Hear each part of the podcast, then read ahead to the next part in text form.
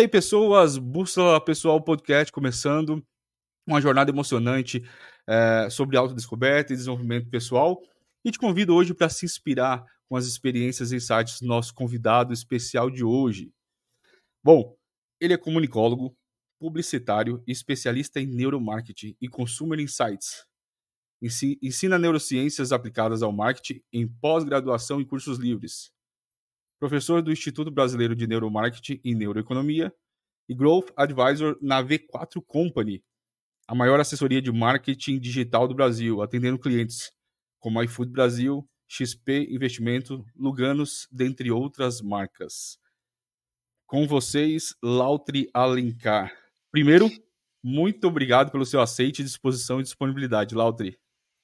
Nada, o prazer é meu Uh, sempre poder estar tá compartilhando um pouco da minha experiência, da minha vivência e também da minha paixão, né, por neurociência. Então, sou já já sou assumido um publicitário apaixonado por neurociência, entender aí o, o que que a gente consegue compreender um pouco mais da nossa mente, da mente do consumidor e a partir daí gerar negócio, né, que é o que a gente quer. Então, tá, para começar aí, Lautri, fala um pouquinho de você aí, além desse, dessa mini bio aí profissional, um pouquinho de pessoal, quem é o Lautri mesmo.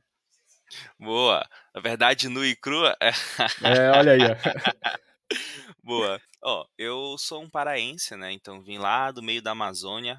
Atualmente eu moro no Rio Grande do Sul, por conta da V4, né? A matriz da V4 Company fica aqui no sul, então saí de lá da minha terra, vim para cá pro sul uh, para viver essa nova experiência, né, de sair da sua terra, da sua, no meio da sua parentela e ir para uma terra completamente diferente, de cultura, uh, de gírias, enfim, mas está sendo muito bom até para um autoconhecimento também e, e aquilo, né? Acho que tem momentos da vida que precisa ter esse marco de que realmente traz isso, olhar para trás, existe um Lautri antes e um Lautri depois de, desse processo, né? Posso dizer assim. Porque não é fácil, né? Sair uh, da sua casa e ir para um, um outro lugar, mas tem sido muito bom. E, enfim, fora, fora todo o, a minha carreira, né, como um palestrante paralelo aí ao, ao trabalhar com marketing, então hoje eu rodo o Brasil ensinando neurociência aplicada ao marketing. Hoje eu, tá, hoje eu peguei o Uber vindo para cá e o Uber até perguntou, é, você trabalha com o quê? Eu digo, eu trabalho com marketing. Você, pô, é legal a gente ser um especialista, né, em alguma coisa e tal. E eu falei, pois é, eu sou especialista em neurociência com marketing. Né? Parece que são áreas completamente distantes uma das outras, uh, mas o marketing tem muito a ver com neurociência. Né? Tem aquela frase que eu gosto muito do Simon, que é quem não entende de pessoas não entende de negócios. Acho que isso tem sido um princípio para mim de realmente entender um pouco mais de pessoas, não só em relação a construir uma estratégia de marketing, mas a, a relação né, interpessoal, aí seja no trabalho, uh, seja com a família, seja num relacionamento, é importante a gente entender de pessoas. Quando a gente entende a linguagem do amor do outro, quando a gente entende o, o, o comportamento, a forma como a pessoa se comunica, isso muda muito, né? Então a gente tem várias metodologias aí para entender um pouco mais sobre perfil comportamental, sobre linguagem. Isso traz ali um superpoder, uh, principalmente nas nossas relações, para conectar com pessoas, e sem dúvida isso aí já, já é uma, uma, primeira dica aí nesse nosso papo, entender um pouco mais sobre perfil comportamental, né? Por exemplo, tem uma metodologia muito famosa que é a, o DISC, né? Que diz que existem uhum. quatro, quatro perfis de comportamento, né? Influente, dominante, estável e conforme. Então, aí já é uma linha interessante para a gente compreender. Inclusive, eu falei isso pro. Uh, pro Uber que me trouxe, né? Que ele estava indeciso no que que ele ia ele ia estudar. Eu falei, ó, primeiro passo, entenda o teu perfil comportamental para te escolher uma profissão compatível com teu perfil de comportamento. Esse já é, isso, se tu fazer essa trilha, uh, tenho dúvida que tu vai ficar bem mais tranquilo com relação à tua escolha. Essencial. Esse ponto que você colocou é de, de é, essencial e profundo, né? Porque justamente é essa questão de autoconhecimento, né? Às vezes a pessoa fica perdida e justamente não sabe, às vezes não consegue analisar e entender quais são as suas habilidades, qual é a sua, a, qual é realmente esse, a sua essência, né? Muitas vezes esse ponto da metodologia diz que é muito interessante, justamente isso. Em que parte você está? Será que eu vou ser um comunicólogo, mas eu sou mais conforme? eu sou mais, mais travado. Então, realmente, será que vai, você vai conseguir é, seguir por esse lado ou não? Muito bacana. E seguindo esse ponto que você colocou, Lautri, fala um pouquinho aí, você, na, um pouco das suas experiências aí, da, parte das influências que você teve na sua infância. Teve alguma coisa que te moldou aí é, a sua personalidade visão de mundo para quem é você hoje? Aí, será que alguma coisa que você sonhava aí quando era criança, você continua seguindo aí no marketing? Era isso que já estava, já tinha uma faísca? Muito boa. É, essa pergunta existe. Vou tentar não me emocionar com ela, eu prometo. Olha. Eu prometo. Mas é uma pergunta que eu acho que ela, ela é importante para trazer um pouco da minha essência, né? Assim, é, desde criança, o, o meu sonho era ser neurocirurgião. Uau! Neurocirurgião. Uh, até porque, abrindo aqui a, a, caixinha, né, já que a gente está falando de verdade no e crua, né, falando um Uhum. pouco de quem é o Lautry, ó, eu perdi meu pai com seis anos de idade. E meu pai, ele, Nossa. ele faleceu por conta de um tumor no cérebro. Então, a minha vontade de criança de ser neurocirurgião era entender o que, que aconteceu com meu pai. O meu pai era publicitário, né? Tá no sangue, né? Hoje, tá, tá tão no sangue que a minha irmã é publicitária, que meu irmão mais Uau! novo trabalha com marketing, então Todo tá, mundo, tá agência toda, da família. tá toda a família trabalhando na área. É, pra te ver o quanto que era forte isso em relação ao nosso sangue, né? Então, eu herdei do meu pai a, a parte da comunicação, da criatividade, enfim. Só que assim, a gente, é, isso é criança, a gente vai crescendo, vai tendo outras experiências. Uh, eu lembro que na, na escola, ali mais ou menos ensino médio, início do ensino médio, veio uma escola profissionalizante. Não vou falar o, o, o nome da escola para não fazer publicidade nela. Mas é uma escola profissionalizante que tem no Brasil inteiro foram lá e ofereceram uh, uma bolsa lá um, de estudos, alguma coisa assim, com preço bem mais acessível. E eu fiz o curso de. Não, primeiro eu fiz a, aquele teste vocacional e, e deu lá as indicações de qual curso eles tinham que combinava com o meu, meu teste vocacional. E eu fiz o curso de design gráfico, design e web design. Então, aí tu já viu, né? Então, meus trabalhos no ensino médio já eram trabalhos ali trazendo uma capa diferenciada no Photoshop, enfim. Então, eu, eu já, já isso já foi importante, né, para mim. Só que saí do, do ensino médio eu ainda não fui para faculdade. Né? Eu, Uhum. eu sou músico, toco contrabaixo acústico. Então, Olha que legal. saí da faculdade, ou melhor, saí do, do ensino médio e fui viver de orquestra, né? Então, toquei contrabaixo acústico, aquele instrumento que é maior que eu. uh, um violino. Me perdoem, contrabaixistas, Olha. tá? Mas isso aqui é, é só para o pessoal entender que instrumento é. Seria um violoncelo, um violino bem grande, para ser para falar com os leigos, né? É, o pessoal então, lembra mais se falar de jazz, né, tudo mais. É, então... isso, aquele contrabaixo do jazz. Então eu toquei na orquestra um bom tempo ali e, e foi que assim, não, preciso, preciso procurar uma faculdade para fazer e tal. E como eu já, já tinha um pé ali na publicidade, pela criatividade, já, já entendi ali de design gráfico, né? Eu tive uma Uhum. produtora, eu fotografava casamentos de Legal. 15 anos e fazia as capas de DVD, e- enfim, então já tinha esse lado mais criativo e fui fazer, fui fazer publicidade. Nisso que eu fui fazer publicidade, já arrumei um emprego como diretor de arte, um- eu era diagramador de um jornal impresso. É, maior, é um dos maiores jornais impressos lá do norte, que é o Diário do Pará, e fui diagramador. Então, boa parte da minha carreira, tentando resumir, né? boa parte da minha carreira foi aí com direção de arte. Então, fui diretor de arte de agência, né? fui diretor de arte da agência CA Comunicação, que é uma das principais agências lá no norte. E só que chegou um momento ali que eu comecei a me incomodar com o compromisso da agência com relação ao resultado. Então chegavam campanhas para eu criar toda a linha gráfica, editorial ali, como diretor de arte. Só que eu via que aquilo não estava ligado diretamente em como é que a gente ia gerar resultado para aquela empresa. Estava muito mais preocupado em quais veículos a gente vai veicular essa peça e a gente vai ganhar uma bonificação por venda de mídia. Né?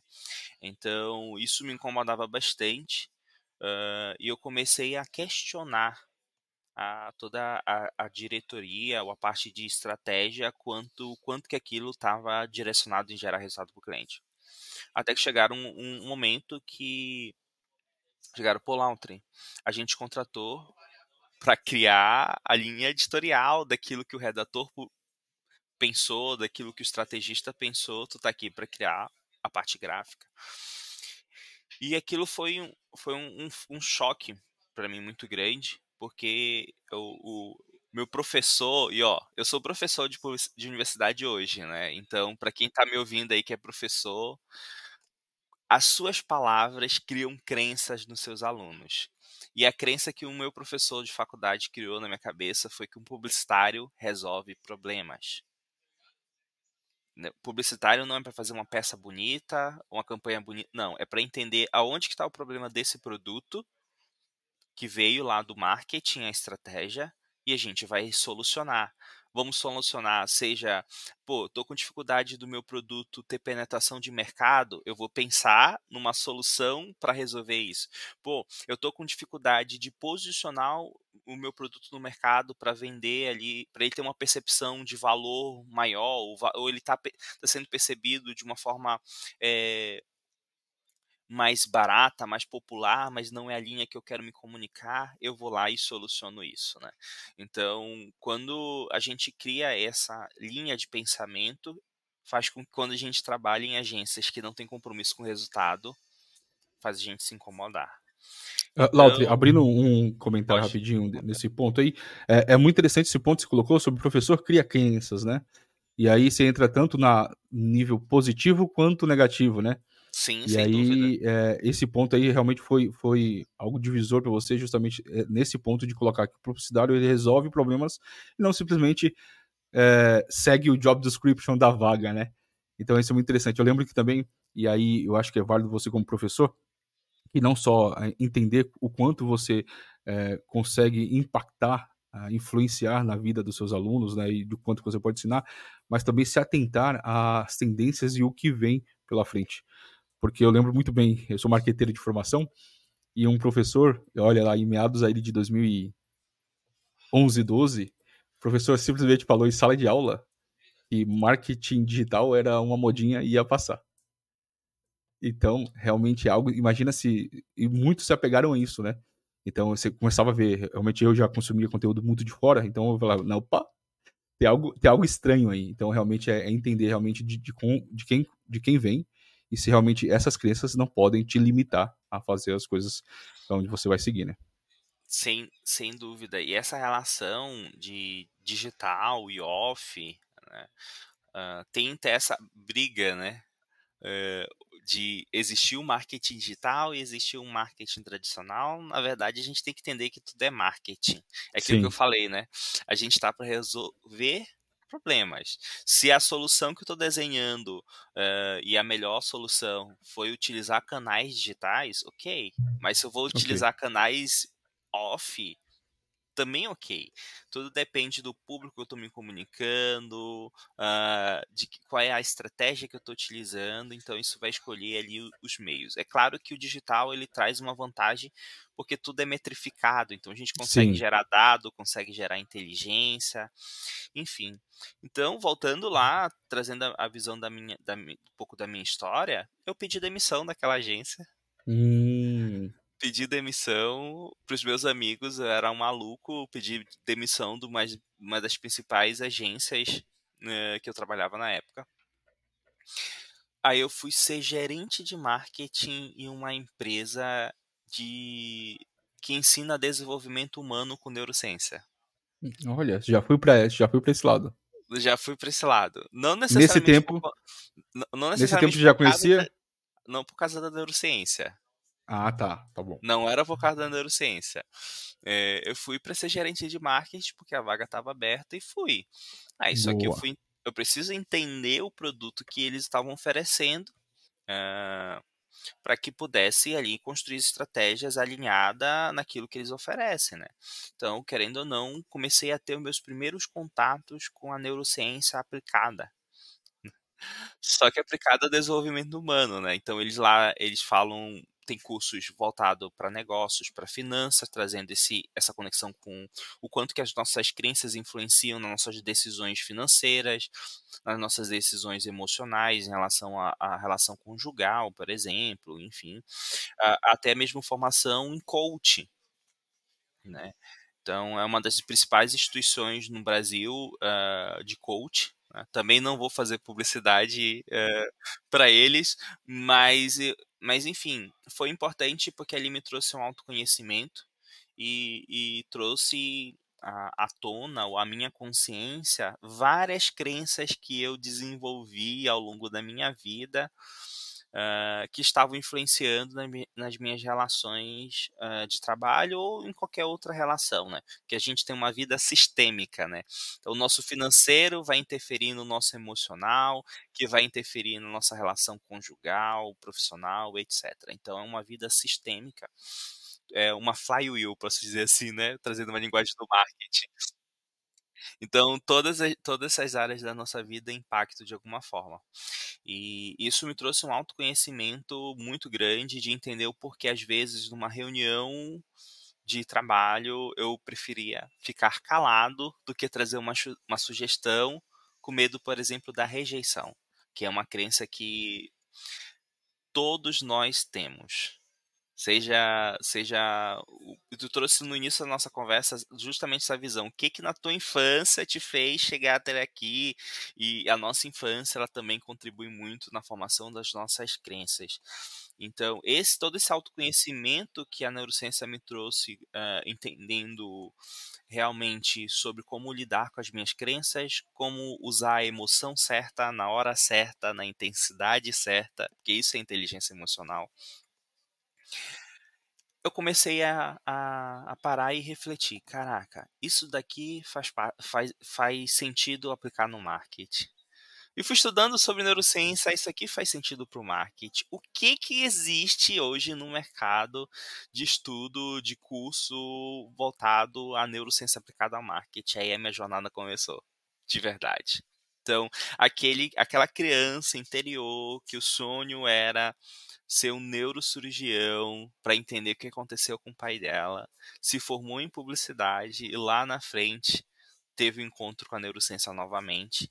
E então, isso poucas pessoas sabem, né? Todo mundo pensa que a neurociência veio na minha vida por culpa do marketing, literalmente só marketing, mas não tem tem um lado aí mais emocional para isso e por isso que eu fui com tanta paixão. E e fui estudar, comecei a ver, pô, existe um neuromarketing, que área? Porque antes eu, eu pensei até em fazer psicologia do consumidor, alguma coisa nessa, porque tem essa cadeira na faculdade, né, psicologia. Só que só que, só que a neurociência traz uma visão um pouquinho diferente da psicologia, porque psicologia é muito comportamento observado, né? Então, traz realmente uma visão do que, que acontece dentro do cérebro, como é que a gente percebe, como é que a gente consegue gerar insights. Então, comecei a, de fato, pesquisar e estudar cada vez mais uh, sobre isso. E, e, uma coisa que eu aprendi lá nessa empresa de desenvolvimento humano, que eu precisava ter uma visão positiva de futuro. Olha aí, um outro, uma outra dica importante. Eu precisava ter uma visão positiva de futuro. Aqui na V4, a gente chama essa visão positiva de futuro de look ahead. Look ahead é olhar para o futuro, isso é algo muito forte na cultura V4, olhar para o futuro. E e, eu, e, eu, e antes de vir para V4, eu vim já com essa formação. Eu tenho uma visão positiva de futuro. Sempre eu buscava a me tornar uma referência. Queria ser uma referência quando eu era diretor de arte. E quando eu fui transicionando e fui me especializando né, em neurociência, fiz duas especializações em neurociência, eu eu peguei e criei como, como visão positiva de futuro me tornar a maior referência em neurociências aplicadas a marketing de performance, né? É, e essa foi o meu objetivo, isso comecei a, a, a, visualizar, porque é importante a gente trazer isso à, à nossa mente e concentrar nisso. Então, todos os outros trabalhos que eu passei depois daquela empresa, eu sempre me posicionei dessa forma. Eu sou um especialista em neurociência aplicada.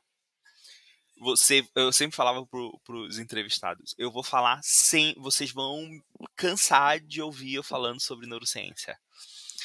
E sempre me posicionei dessa forma, todas as minhas redes sociais e comecei a realmente a construir esse meu caminho para minha visão positiva de futuro quando fiz o processo seletivo para V4, uh, eu, eu já, estava já, tava, já, já estava palestrando uh, em relação à neurociência, neuromarketing, e uma pergunta que toda empresa faz, né? Como é que tu te vê daqui a cinco anos? Né? Como é que tu te vê daqui a cinco anos? E eu, eu botei lá, eu me vejo como a maior referência em neurociência aplicada a marketing de performance. Né? E hoje eu sou a maior referência em neurociência aplicada a growth, que no growth marketing não deixa de, de não deixa de trazer também a, a performance dentro, né?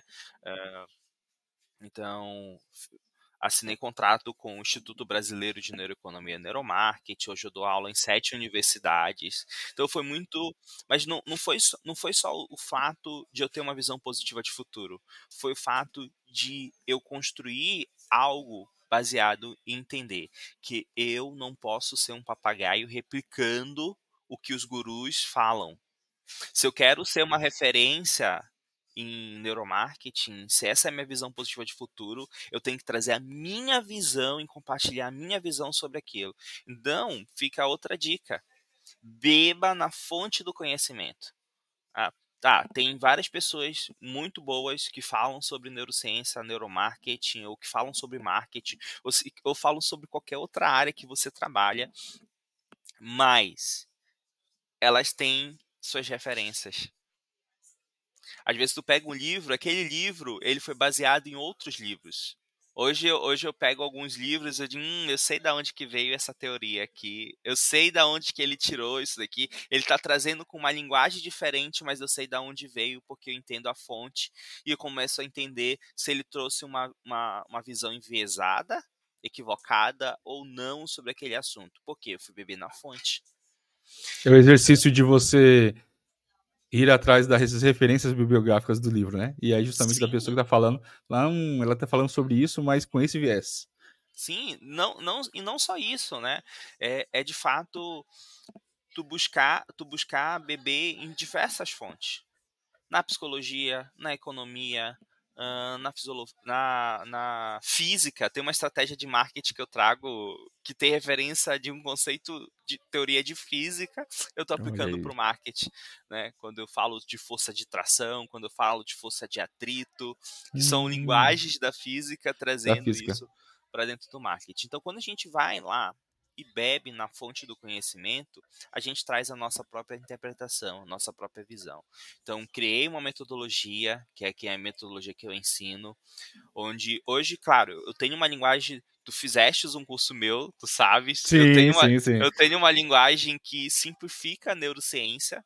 Verdade e, e, consigo trazer essa visão por ser uma pessoa do mercado e por ter uma, um, um, lado acadêmico também, consigo trazer essa conexão, uma linguagem muito mais acessível.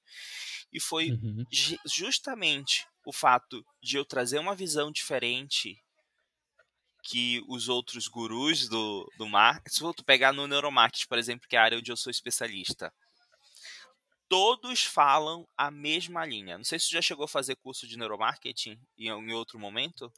Não, só aprofundado só não, mas só o seu.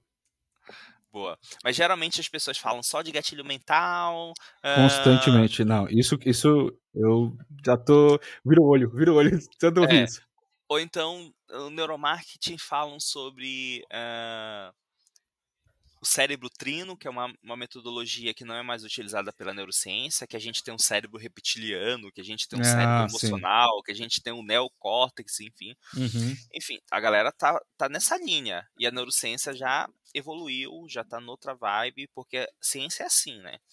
A, aquela teoria ela é correta até vir uma outra teoria e mostrar que as coisas não são bem assim. Uhum. Então, hoje, eu trago uma neurociência que vai numa linha completamente diferente do que os gurus do marketing falam, né? Então isso me coloca numa posição de autoridade, não porque não uma autoridade forçada, porque quando a gente constrói, quando a gente constrói uma estratégia de conteúdo, né? Ah, você precisa trazer essa linguagem para te colocar numa posição de autoridade, não é essa autoridade forçada, é uma autoridade onde tu tá trazendo a tua visão, uma vez uma amiga minha perguntou, Lautri, pô, eu quero construir, quero me posicionar como é, em relação a marketing de conteúdo, enfim, etc. Eu falei, ok, tu, sabe, tu já deve ter ouvido falar que a gente tem que se colocar em posição de autoridade. Mas essa autoridade, ela não precisa ser forçada. Sabe como que tu pode fazer? Pega estratégias de grandes players e traga a tua visão. Comenta sobre aquilo. Olha aí. Mais uma Sabe? dica, hein, pessoal?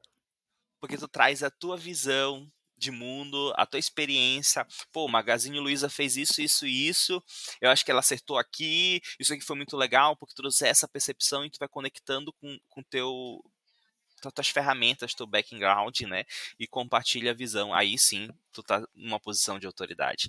Hum, tu colar, copiar o conteúdo de fulano e postar nas tuas redes sociais, isso não te coloca numa posição de autoridade né? Porque tu tá replicando, tu tá sendo um papagaio, desculpa eu te falar isso. É. mas você tá sendo um papagaio. Eu não tô falando pra ti, tá, Andrew? Eu tô falando não, pra quem não, tá ouvindo sei, a gente. Sei, sei. Então, pra sim, você entendi. que tá me ouvindo, se você tá replicando, pensando que tá se tornando uma autoridade, você tá virando um papagaio. Tá? Então não seja esse papagaio. Traga a sua visão de mundo, tenha a sua visão positiva de futuro, construa a tua carreira direcionada nisso. Porque não tenho dúvida que a partir do momento que tu bebe na fonte do conhecimento e tu traz a tua visão de mundo, aí sim, tu se torna uma autoridade, tu se torna uma referência. Eu não tenho dúvida, assim como aconteceu comigo, onde, onde eu ganhei uma projeção nacional, tu também vai ganhar uma projeção nacional. Se esse é teu desejo, já tô te dando aí o caminho das pedras.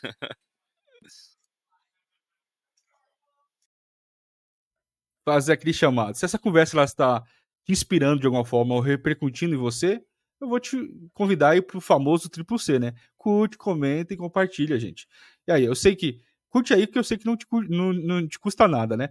Comenta, eu sei que eu, a gente quer saber o que você tá achando. E claro, compartilha. Eu sei que você tem alguém em mente aí que você quer divulgar esse vídeo aqui. E claro, não podia deixar de se inscreve no canal. E outra, se você não quiser perder os próximos episódios, ativa o sininho aí. Voltando lá, é, Lautri, um dos pontos que você colocou que, que eu acho muito interessante, e aí você pode colocar isso como um ponto de inflexão ou não para sua carreira, foi justamente essa questão de quando você é, tomou a decisão de sair da agência e você se encontrou aí através de entender um pouquinho sobre neurociência aplicada ao desenvolvimento humano. Você coloca esse ponto como inflexão na sua vida para você mudar hoje como você está posicionado, ou foi posteriormente a isso?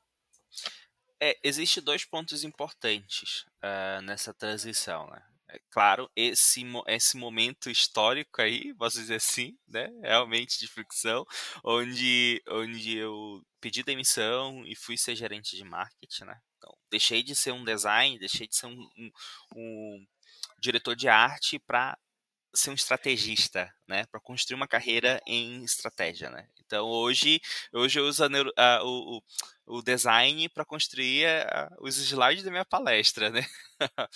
Mas é importante, me traz uma visão diferente, me traz uma linguagem bem legal também para quando eu vou falar para design. Mas isso foi um ponto muito importante, sem dúvida, porque me trouxe aí a neurociência, mas o segundo momento que acho que foi tão importante foi a, eu saí de Belém do Pará e vim para o sul. Uh, por quê? Porque a, além, além da minha saída lá do, de, da agência e vim, e a, essa a segunda saída, que é a saída da, do meu estado e vim para outro, cara, existe uma crença no norte em relação ao sul, que o norte é atrasado, né? Ou, ou então que nós estamos atrasados 10 anos em relação ao eixo São Paulo, eixo sul. Né? Tem essa crença. Infelizmente, ah, às vezes profissionais no norte que são, cara, bizarros, criativos, sabe, profissionais muito bons, mas que estão presos à crença de que eles não são tão bons assim em relação ao, ao sul e sudeste. Então, quando eu saí, quando eu saí lá do norte e vim para a V4, maior assessoria de marketing do Brasil, não era o suficiente para dizer que eu era bom. Por causa dessa crença. Então eu tive que quebrar. Você tinha essa crença lá. Você tinha, tinha essa crença lá. Tinha de autossabotagem, de, de olhar e, pô, eu não sou capaz o suficiente de estar na maior assessoria de marketing. O que, que eu estou fazendo aqui? Então, os três primeiros meses foram meses bem desafiador.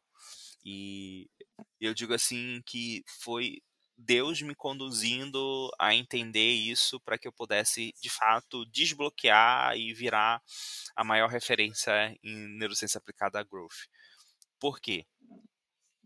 Quando eu vim quando eu vim para cá, além dessa crença, dessas barreiras de, de querer me auto-sabotar, de eu não sou suficiente, uh, eu vim, eu vim, o primeiro cargo que eu tive aqui foi uh, de Growth Advisory, né? De revisar a operação, olha lá, revisar a operação dos nossos escritórios, entender onde que está o gargalo naquela operação, ali na estratégia, e dar sugestões estratégicas, seja de de tráfego, seja em relação ao negócio, seja em qual for o ponto ali de necessidade.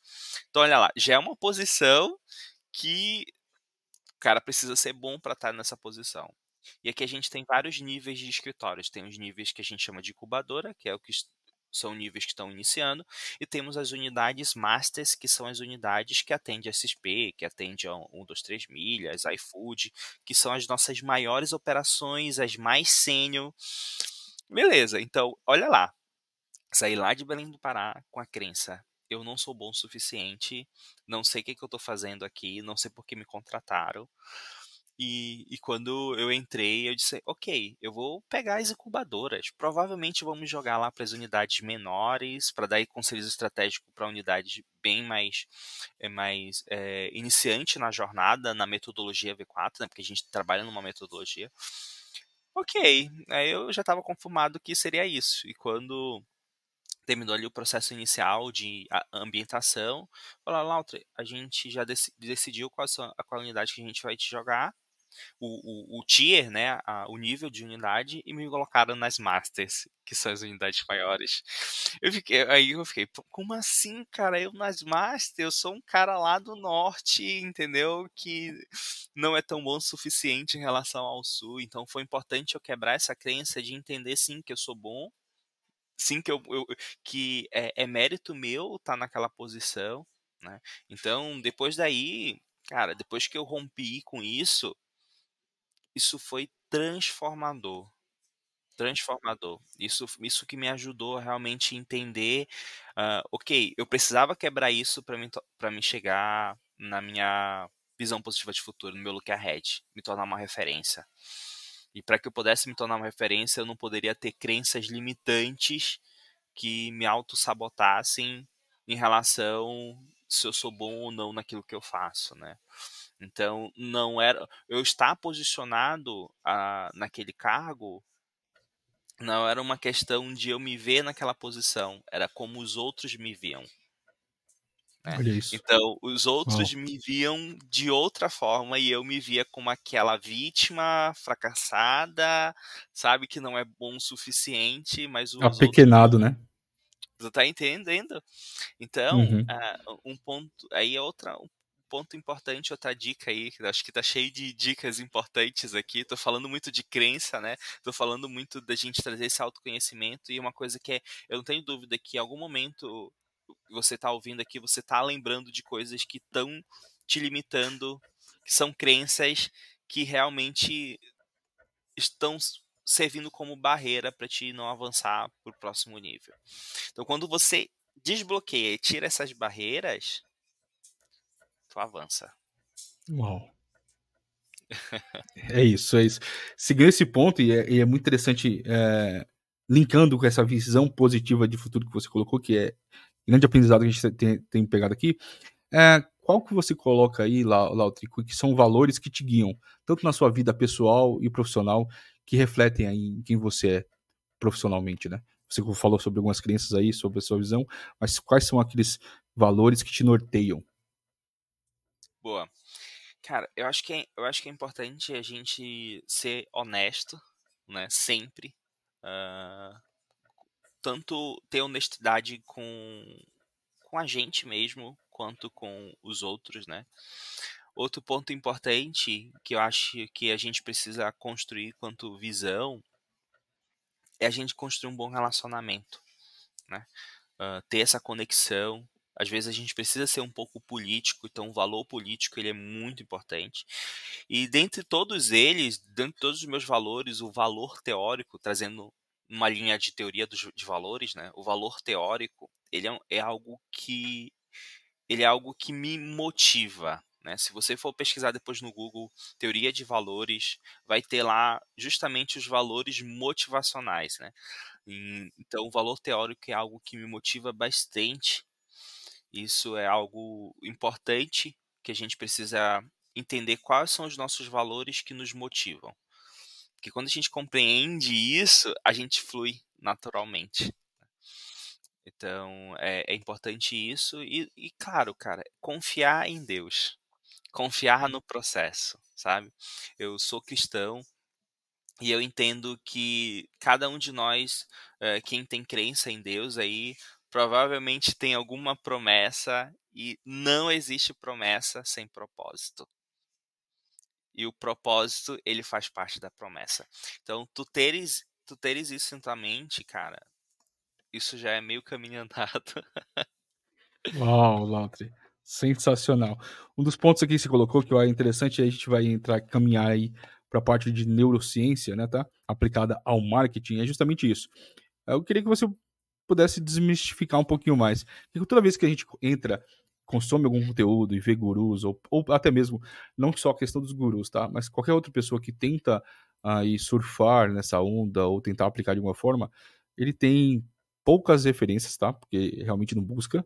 É, houve é, é, aquele famoso que você falou, papagaio. Alguém falou, ele só replica e ele não verificou a fonte, ele não verificou nem mesmo se aquilo funciona na realidade. Ele ouviu alguém falando, mas ele não aplicou aquilo.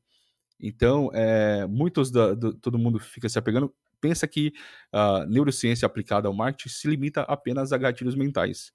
a truques de como você enganar as pessoas para que consiga fazer uma venda, que é justamente esse ponto de crenças, né? Que as pessoas têm que se desmistificar isso. E aí eu gosto muito da, do simples e, e, e, do básico que era o marketing mesmo, que era justamente aí você conseguir entregar, né, para a pessoa, o produto, tudo mais, o que, que as pessoas desejam, né? E realmente é, é aquela Kotler sempre fala sobre a questão de marketing é entrega de, de, de, do que as pessoas desejam e entregar para elas, seja um produto, seja um serviço. Mas muitas vezes as pessoas, quando falam neurociência, falam, ah, não, não vem aquela, aquelas truquezinhos, né, da mente para me enganar e eu vou comprar por impulsividade. Eu queria que você quebrasse justamente isso e entender que o pessoal não é por aí. Muito bom, muito bom. Acho que o primeiro ponto que a gente precisa desmistificar é o que é neuromarketing e o que não é neuromarketing. Ótimo, boa, ótimo, ótimo. Boa. Olha lá. Boa, vamos nessa, é, vamos nessa aí. Vamos nessa. Já, já, já vou no, no 12. Neuromarketing não é gatilho mental, mas já explico sobre o gatilho mental.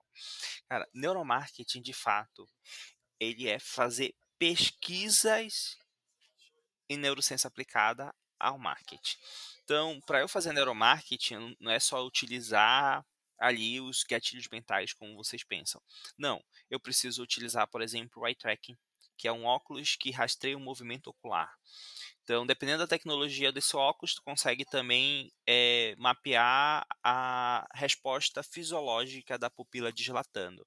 Porque quando a gente tem uma resposta emocional, ela desencadeia uma resposta fisiológica. É por isso que quando a gente olha para a pessoa que a gente ama, nossa pupila dislata. Então, se eu eh, se eu consigo rastrear os movimentos oculares para entender para onde a pessoa olhou, se ela viu ou não viu aquela informação, se ela leu e entendeu com base em quantas vezes ela fixou o olhar naquela região, eu consigo também entender se ela teve uma resposta fisiológica com a mudança, hã, na dilatação da pupila, se teve alteração nos batimentos cardíacos, né, se teve alteração nas ondas cerebrais, né, então tem o EEG, que é o eletrocefalograma, o eletrocardiograma, hã, a gente tem resposta galvânica da pele, a pele, a gente percebendo eletricidade passando como uma resposta, eh, fisiológica a partir de um de uma emoção. Então tem uma infinidade de neurométricas ou neurofisiologia que a gente pode estar tendo aí como dados para entender o que está acontecendo na no cérebro, na mente do consumidor. Claro, a gente tem tecno tecnologias que a gente sabe até que área está se ativando, e como a gente sabe que a que aquela área está relacionada a certa percepção ou certo, hã, função dentro do cérebro, a gente consegue entender o que está acontecendo e como é que as pessoas estão percebendo aquela comunicação. Então isso é neuromarketing, neuromarketing é pesquisa, pesquisa em neurociência aplicada. Agora tem a neurociência do consumidor, que é quando eu pego esses estudos, pô, Lautro, eu não tenho acesso a equipamentos como eletrocardiograma, eletrocefalograma, eh, ressonância magnética, ressonância funcional, etc. Ok, tudo bem, mas você mas existe vários estudos, vários artigos, e você pode utilizar isso como uma aplicação, e a gente chama isso de neurociência do consumidor, né. Então é tu pegar os estudos existentes e começar a tirar insight disso e aplicar dentro da tua comunicação. Então isso é é um ponto importante. Então a gente já desmistifica aí 2 pontos, né, o que é neuromarketing e o que é neurociência do consumidor. E e seguindo seguindo nessa linha, tem pontos que são importantes a gente entender dentro da neurociência aplicada que vai muito além de gatilhos mentais. A maioria dos gatilhos mentais, eh, são vieses cognitivos, né, pra gente já desmistificar isso, porque as pessoas estão falando: "Pô, por que o Lautro não gosta de gatilho mental? Isso funciona muito na minha copy, eu gerar escassez, eu gerar, eh, reciprocidade, etc", ok. Ah, inclusive eu eu inclusive eu eu tive uma conversa com o autor do livro Gatilhos Mentais aplicado à copy, e a a visão dele ali é muito mais numa comunicação provocativa do que ter alguma coisa a ver com cérebro. Cérebro não esse mental é mais mercadológico do que de fato ter alguma coisa a ver com cérebro. Mas assim, se os gatilhos mentais eles são vieses cognitivos, o termo gatilho já é errado, é um é um é um termo equivocado. Por quê? Na psicologia, gatilho é um um estímulo que é que nem tu pega uma arma, se tu apertar o gatilho, a bala não tem mais volta. Certo? Então um gatilho na psicologia é justamente isso, é um estímulo que desencadeia um comportamento que não tem mais volta. Então tu não consegue, eh, parar de fazer aquele comportamento. Desencadeou a resposta, a pessoa surta, a pessoa tem ali um padrão de comportamento que ela não consegue se conter, isso é gatilho. Então tu achas que se eu gerar um senso de escassez, vai gerar um gatilho que a pessoa não consegue, eh, interromper o comportamento que o o o o estímulo de escassez gerou? É óbvio que não. Então olha lá, existe uma coisa muito importante a gente entender, já que a maioria desses gatilhos mentais são vieses cognitivos, viés cognitivo é um erro de percepção, posso dizer assim de uma forma mais simples possível. Nosso cérebro tem vários padrões de percepção que a gente chama de heurística, são as nossas regras, são os nossos al algoritmos, hã, cerebrais. Então, a gente percebe com base nessas heurísticas. Quando essa heurística, ela nos traz um erro de percepção, a gente tem aquilo que a gente chama pensamento enviesado. Então o pensamento enviesado é um erro de percepção. Então se eu construo uma campanha toda baseada em gatilho mental, eu estou subentendendo ou esperando que o meu consumidor tenha um erro de percepção. Se ele não tem um erro de percepção, a minha comunicação falha. Pô, eu vou investir em marketing, vou investir em campanhas e não tenho certeza se o consumidor ele vai reagir ou não àquele gatilho mental, para mim não faz sentido nenhum eu utilizar gatilho mental na minha comunicação. Por outro lado, existem outras coisas super mais interessantes que vão gerar percepções que a gente consegue provocar, como a motivação. Motivação de compra. Motivação de compra, ela está diretamente relacionada não aquela provocação que ah, você tinha uma palestra motivacional no trabalho, o meu amigo me trouxe uma palavra motivacional, ou aquela palavra de ânimo, isso tudo é provocação, tudo que vem externo a gente é apenas uma provocação. Mas a motivação ela é um processo físico-químico das nossas sinapses neurais. Pô, já, já é uma, já é uma definição diferente, né? processo físico-químico. É, porque o nosso cérebro ele se comunica liberando neurotransmissores, né? É um processo físico-químico que acontece uhum. no nosso cérebro. Então, esse processo de motivação é a liberação de um neurotransmissor que desencadeia essa, esse, essa sensação, esse estímulo de estar tá te motivando a executar certo comportamento. Uhum. E, esse, e essa, esse neurotransmissor se chama dopamina. Provavelmente você já ouviu falar de hum. dopamina, a Sim. dopamina relacionada a prazer, só que a dopamina ela não está só relacionada a prazer. Né? A dopamina ela é um neurotransmissor que a presença dela em um circuito neural desencadeia a resposta fisiológica ou emocional. E a ausência dela libera outro neurotransmissor inibitório que vai inibir respostas fisiológicas e emocionais. Quando a gente estuda um pouco mais sobre neurociência, a gente, pega estudos como o de Harvard, que diz que 95% das nossas decisões são influenciadas pelas nossas emoções e o inconsciente. Pô, se 95% das nossas decisões são emocionais, são inconscientes, eu preciso ter dopamina no circuito neural para que isso aconteça. E a dopamina, é, é, nessas vias dopaminérgicas, né? Porque são várias vias, ela vai, ela vai influenciar em áreas motoras, gerando estímulo de ação. E a gente precisa disso quando vai tomar uma ação é, de compra. Ela reage nas áreas que processam a nossa tomada de decisão, que é essa área mais frontal do nosso cérebro. A dopamina ela vai influenciar no nosso centro de prazer, que é uma área chamada núcleo accumbens. Essa área, ela diz assim: recompensa ou não recompensa tomar essa decisão. Então, a liberação de dopamina nesse circuito neural, ela vem, ela vem justamente da antecipação da sensação de prazer. É isso que nos motiva, a antecipação. Então, quando tu crias uma expectativa futura, olha o neurohacking que eu estou passando para vocês. Quando você cria uma expectativa futura no consumidor, ele tangibiliza o produto no dia a dia dele, ele cria. Quando a gente constrói uma, uma copy, a gente não traz uma promessa.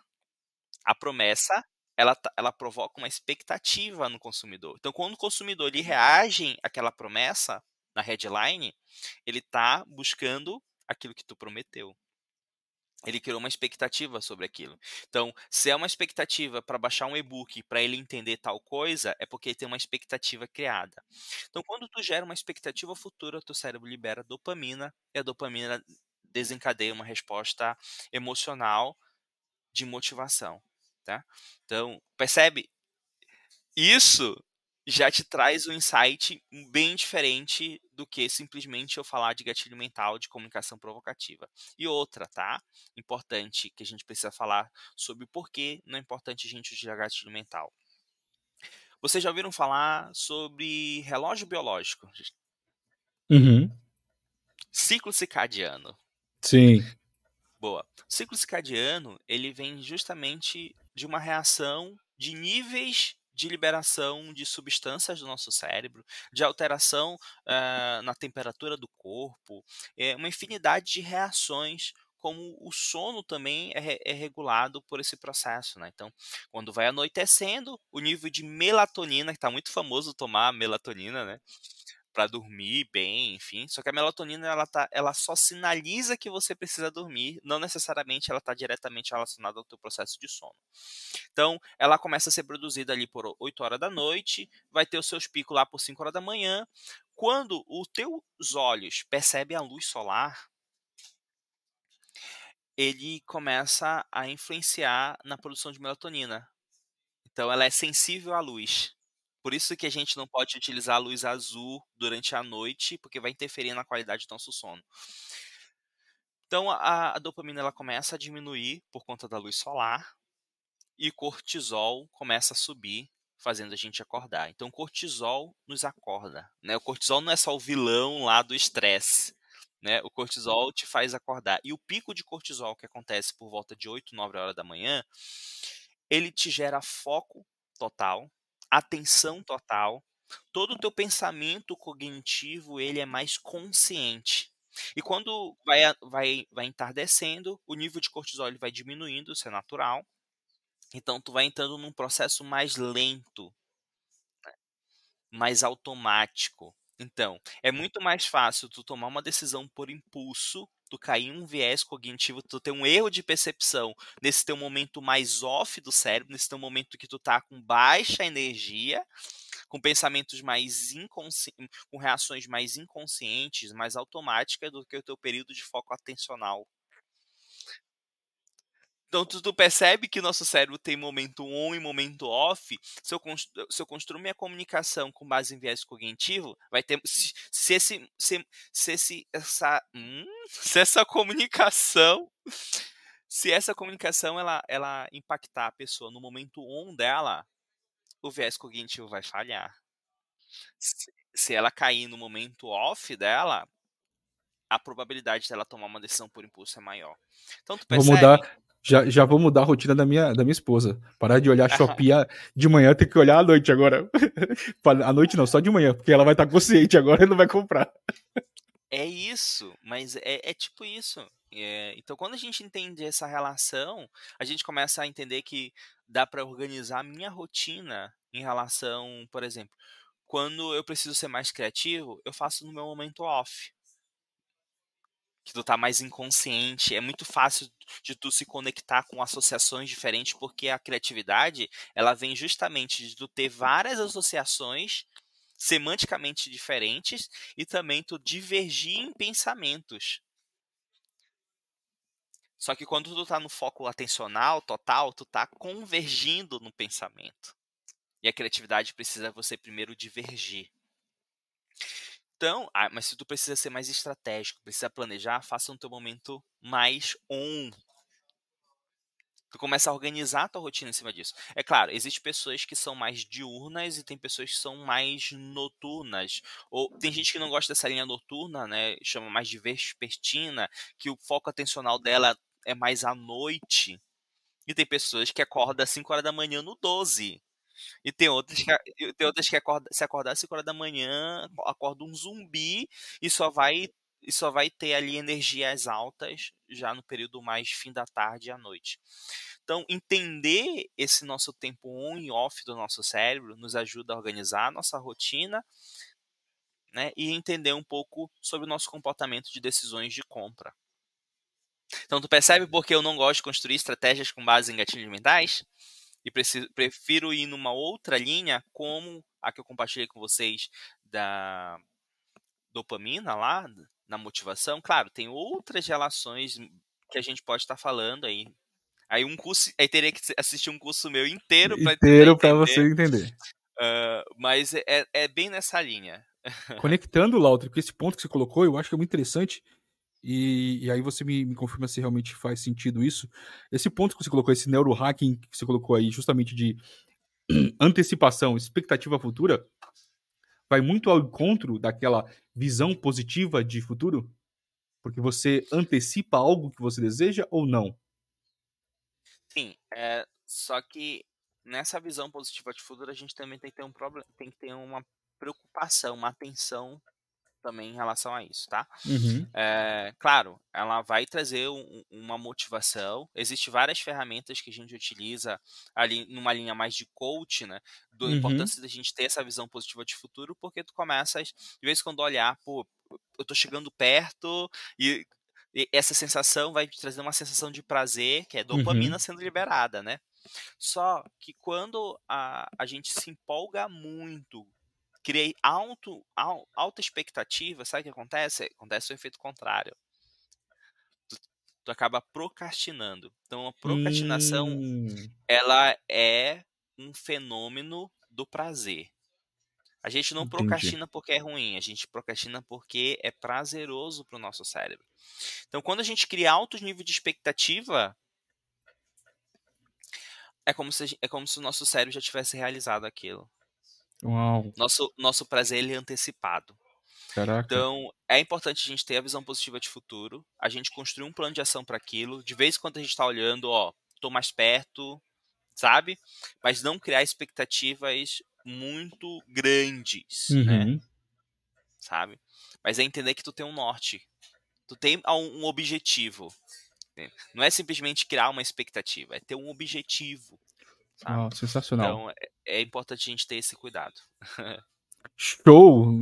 Que aula, hein, gente? Que aula aqui nós tivemos aqui para entender. Esquece, ó, neuromarte não é gatilho mental. Claro, e ótimo ouvir isso de, de um expert. Indo para um quadro especial que a gente tem, é, Lautri, eu queria saber indicações sua. Aí seja livros, filmes, documentários, séries, ou até mesmo pessoas que, é, que te são referências para você que a gente indica aí pra gente seguir. Justamente nesse ponto aí que você colocou que é muito importante. Bebermos na fonte, né? Algo que seja interessante aí, que desperte justamente para essa, essa questão, não só profissional, mas também de neuromarketing, né? Legal.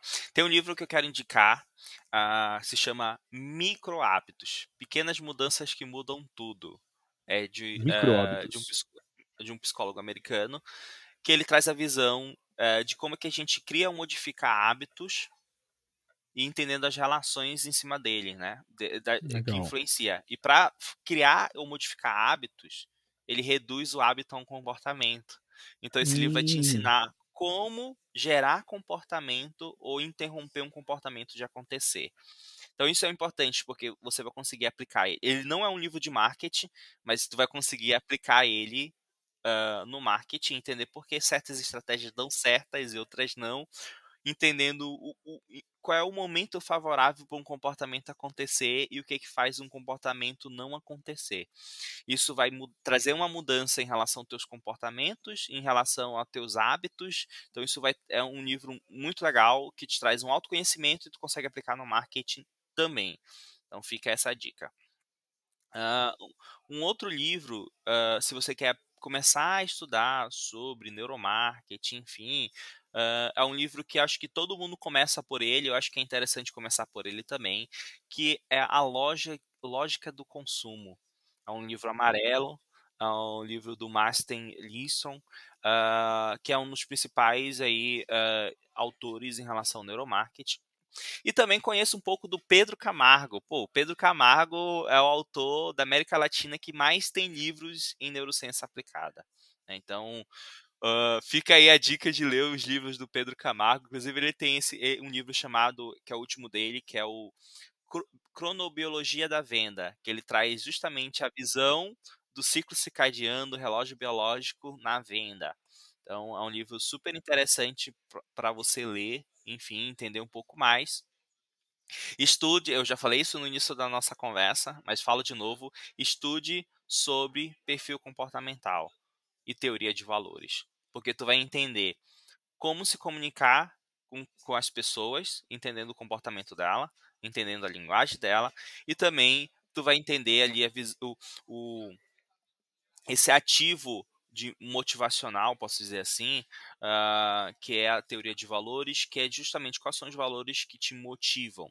Outro ponto importante é você entender, depois pesquisa no Google aí, estado flow.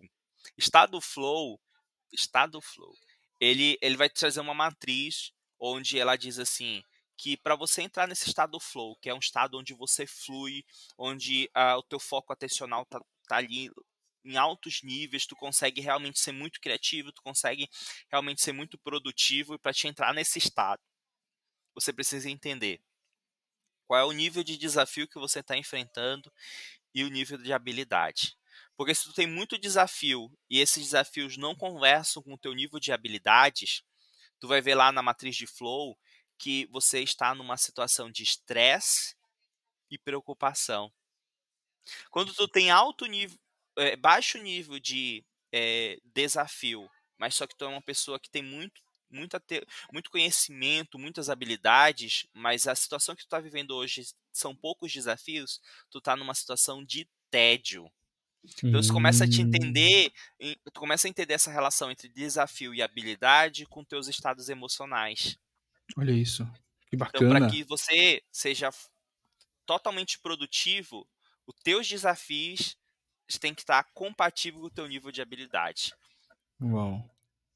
Então, Uau. já joga um Google aí, vai dar uma olhada lá na matriz, tem vários estados emocionais super interessantes ali, que isso vai ajudar bastante vocês. Maravilha. Lautri, muito obrigado pelo bate-papo. Eu creio que a cabeça está explodindo aqui, não só minha, como de todo mundo aí que está assistindo aí. Eu quero agradecer realmente pela sua disposição e disponibilidade. E, claro, pela grande aula e aprendizado. E, claro, foi muito, muito bacana uh, conhecer a sua história, né? E saber que realmente é o Lautri aí, além do, do expert em neuro, neuromarketing. Suas palavras finais aí pro pessoal.